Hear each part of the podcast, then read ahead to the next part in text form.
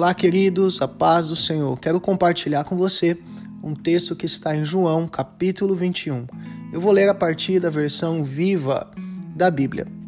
É interessante esse texto porque você vê que os discípulos, eles encontram Jesus.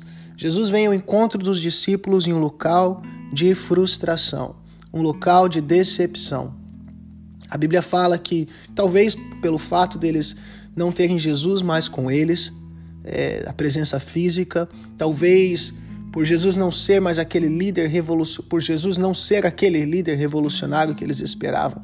Talvez isso trouxe uma frustração. E o versículo 3 diz que Pedro, Simão Pedro, ele, de certa forma, ele larga a mão de tudo. Ele fala assim: quer saber de uma coisa? Isso aqui, né, numa é, contextualização, ele fala: quer saber de uma coisa? Eu vou pescar. Eu vou voltar atrás. Pedro era um pescador. E ele decide então voltar atrás. Fala: Quer saber de uma coisa? Eu vou pescar. E é interessante que então ele sai, ele volta ao mar, ele volta a pescar. E a Bíblia fala assim que os discípulos, os outros, seguem ele. Ele passa toda noite pescando, tentando fazer voltar, ele volta atrás naquilo que ele fazia antes, tentar é, fazer algo, tentar recolher os peixes ali, mas ele não consegue ter sucesso. E a Bíblia fala que no outro dia de manhã, Jesus aparece na praia. Jesus aparece nesse local de decepção, nesse local de frustração. E o versículo 5 diz assim: que Jesus olha para eles e fala assim: "E aí, pessoal, conseguiram pegar algum peixe?" E eles respondem: "Não". Então Jesus libera aquela palavra, talvez um texto muito conhecido: "Lancem a rede ao outro lado". A Bíblia fala que os discípulos pegam muitos peixes. Eles, eles têm a, o barco cheio de peixe. E então João tem uma revelação, talvez pela voz, ele reconhece Jesus pela voz, talvez pelo milagre. Ele diz para Pedro: Pedro, eu, eu acho que é Jesus. Naquele momento, Pedro pula do barco, ele nada até a praia, ele chega na praia e ele tem um encontro com Jesus. É tão lindo que quando ele chega ali, a Bíblia fala que tudo estava preparado já para ele. Jesus está com uma fogueira preparada, Jesus está ali com, com um pão preparado e Jesus começa a servir a eles. Você imagina que os discípulos estão sendo servidos por Jesus, estão recebendo ali do pão. E mais alguns estão admirados ali com a quantidade, 153 grandes peixes. E Pedro olhando para Jesus, ouvindo as suas palavras, João ouvindo as suas palavras. E a Bíblia fala que após o, o café da manhã, porque isso já é no outro dia, Jesus olha para Pedro e ele, após o café da manhã, ele diz: Simão, filho de João, você me ama mais do que esses.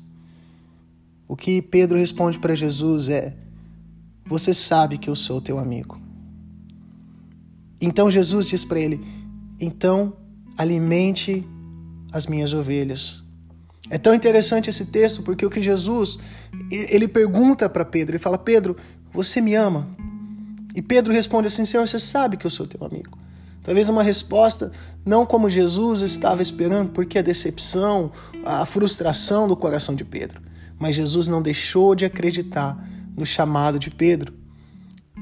Pedro, você foi chamado a ser um pescador de homens, eu continuo a acreditar em você. Por isso, Jesus mais uma vez pergunta para ele: Pedro, você me ama? E Pedro responde mais uma vez: Senhor, tu sabes que eu sou teu amigo.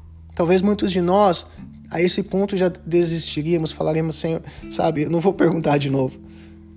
Mas Jesus mais uma vez pergunta: Pedro, você me ama? Você sabe que eu sou teu amigo. E pela terceira vez, então, Jesus olha para Pedro e fala: Pedro, você tem certeza que é meu amigo? E a Bíblia diz que Pedro, entristecido, com aquela pergunta. Ele responde: Senhor, você conhece o meu coração. Sabe, Jesus conhece o teu coração, ele sabe onde você está, ele quer te encontrar nos momentos e lugares de frustração. Nos momentos e lugares onde você e eu não conseguimos talvez ter sucesso e lembrar-nos. Ele tem um chamado para as nossas vidas. Não diz respeito ao que nós fazemos, mas diz respeito ao nosso nível de amor por ele. Se nós o amamos, nós vamos cuidar e nós vamos fazer com que a sua vontade seja feita. Que Deus abençoe a sua vida em nome de Jesus.